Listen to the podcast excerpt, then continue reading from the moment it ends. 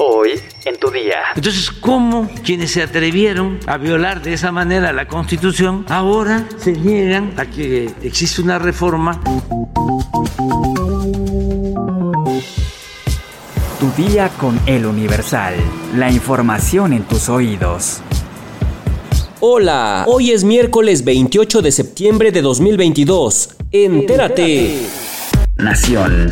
El presidente Andrés Manuel López Obrador aseguró que si no se aprueba el plazo para que el ejército siga en las calles, lo va a respetar. El presidente reprochó que se le hace extraño que los senadores del PAN no quieran a las Fuerzas Armadas en las labores de seguridad y recordó que cuando estuvieron en el poder utilizaron al ejército de forma ilegal.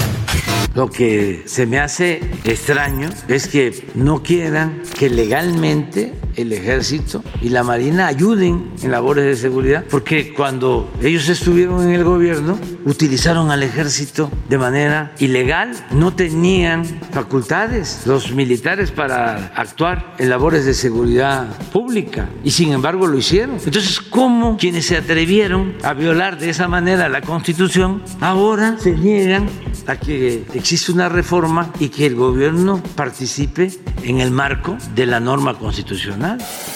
Metrópoli. de la chingada.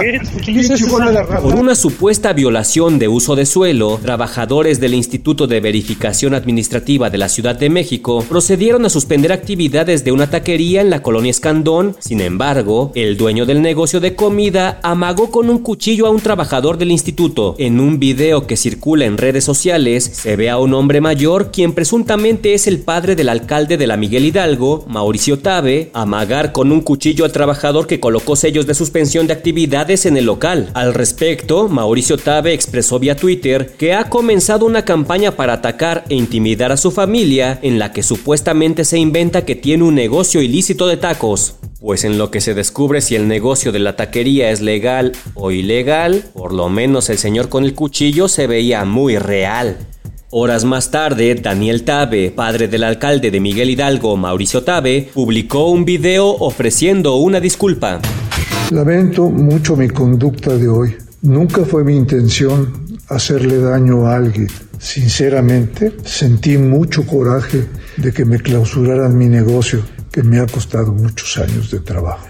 La gente que me conoce sabe perfectamente bien cuánto tiempo me ha llevado construir este negocio, pero nada justifica lo que hice. Me siento muy arrepentido y le ofrezco una disculpa a los verificadores que solo hacían su trabajo. De verdad me arrepiento. No va con mi personalidad. Estados.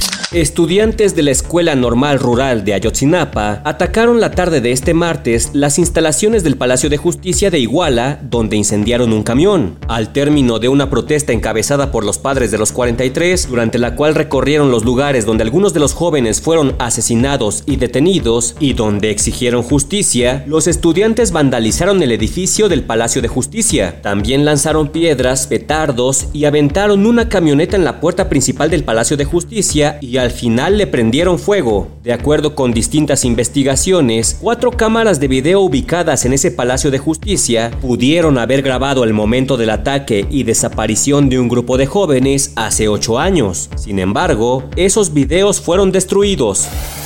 Mundo. Los dos gasoductos Nord Stream entre Rusia y Alemania, fuera de servicio por la guerra en Ucrania, sufrieron fugas de gas en el mar Báltico y generaron gigantescos burbujeos este martes 27 de septiembre, avivando sospechas de un sabotaje. Las tres grandes fugas identificadas desde el lunes cerca de una isla danesa son visibles desde la superficie y generaron burbujeos de 200 metros hasta uno de un kilómetro de diámetro, anunció el ejército danés en un comunicado acompañado por imágenes impresionantes Dinamarca y Suecia confirmaron el martes en la mañana que los dos ductos de gas sufren filtraciones. Objeto de tensiones geopolíticas en los últimos meses, estos dos gasoductos explotados por un consorcio dependiente del gigante ruso Gazprom no están operativos por la guerra de Ucrania, pero siguen llenos de gas. Rusia señaló que estaba extremadamente preocupada por las fugas detectadas y añadió que no descarta ninguna hipótesis, incluido un sabotaje, así lo indicó el portavoz del Kremlin, Dmitry Peskov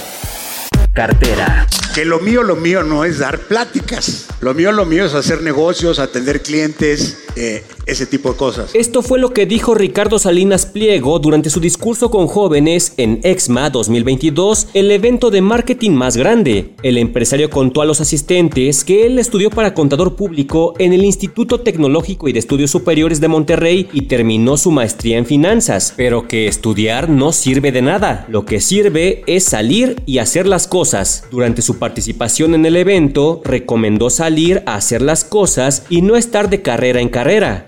Yo le digo a muchos chicos y chicas que tienen esta idea de que entre más estudien y más grados tengan, mejor les va a ir. No es cierto, ¿eh? Aguas. Y aguas también porque los maestros que te están enseñando supuestamente cosas, pues cabrones ni siquiera han manejado un stand de frutas, ¿me entiendes? ¿Cómo te van a enseñar de negocios? Que nunca ha hecho un negocio, que no ha pagado una nómina. El presidente de Grupo Salinas dijo que el dinero facilita muchas cosas, pero no lo es todo. Ni siquiera es lo más importante, pues hay que tener un sentido de propósito en la vida. Expresó que desde pequeños en la familia se nos inculca la igualdad. Sin embargo, al salir al mundo existe la competencia, que calificó de fantástica porque nos hace mejores.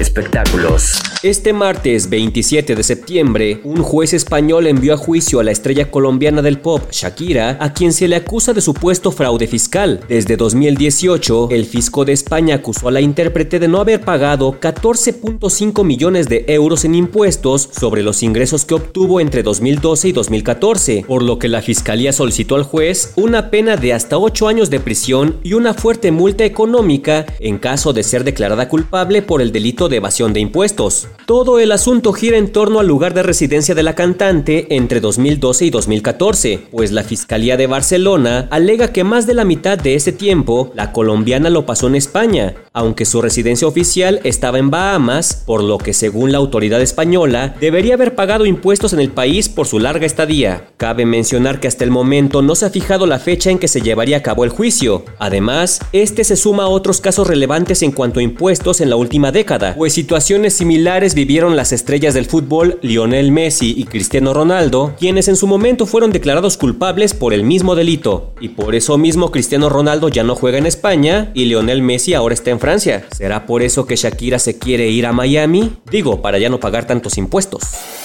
¿Sabes cuáles son los ingredientes y beneficios del té chai? Descúbrelo en nuestra sección menú en eluniversal.com.mx. Ya estás informado, pero sigue todas las redes sociales de El Universal para estar actualizado. Y mañana no te olvides de empezar tu día. Tu día con El Universal. Tu día con El Universal. La información en tus oídos.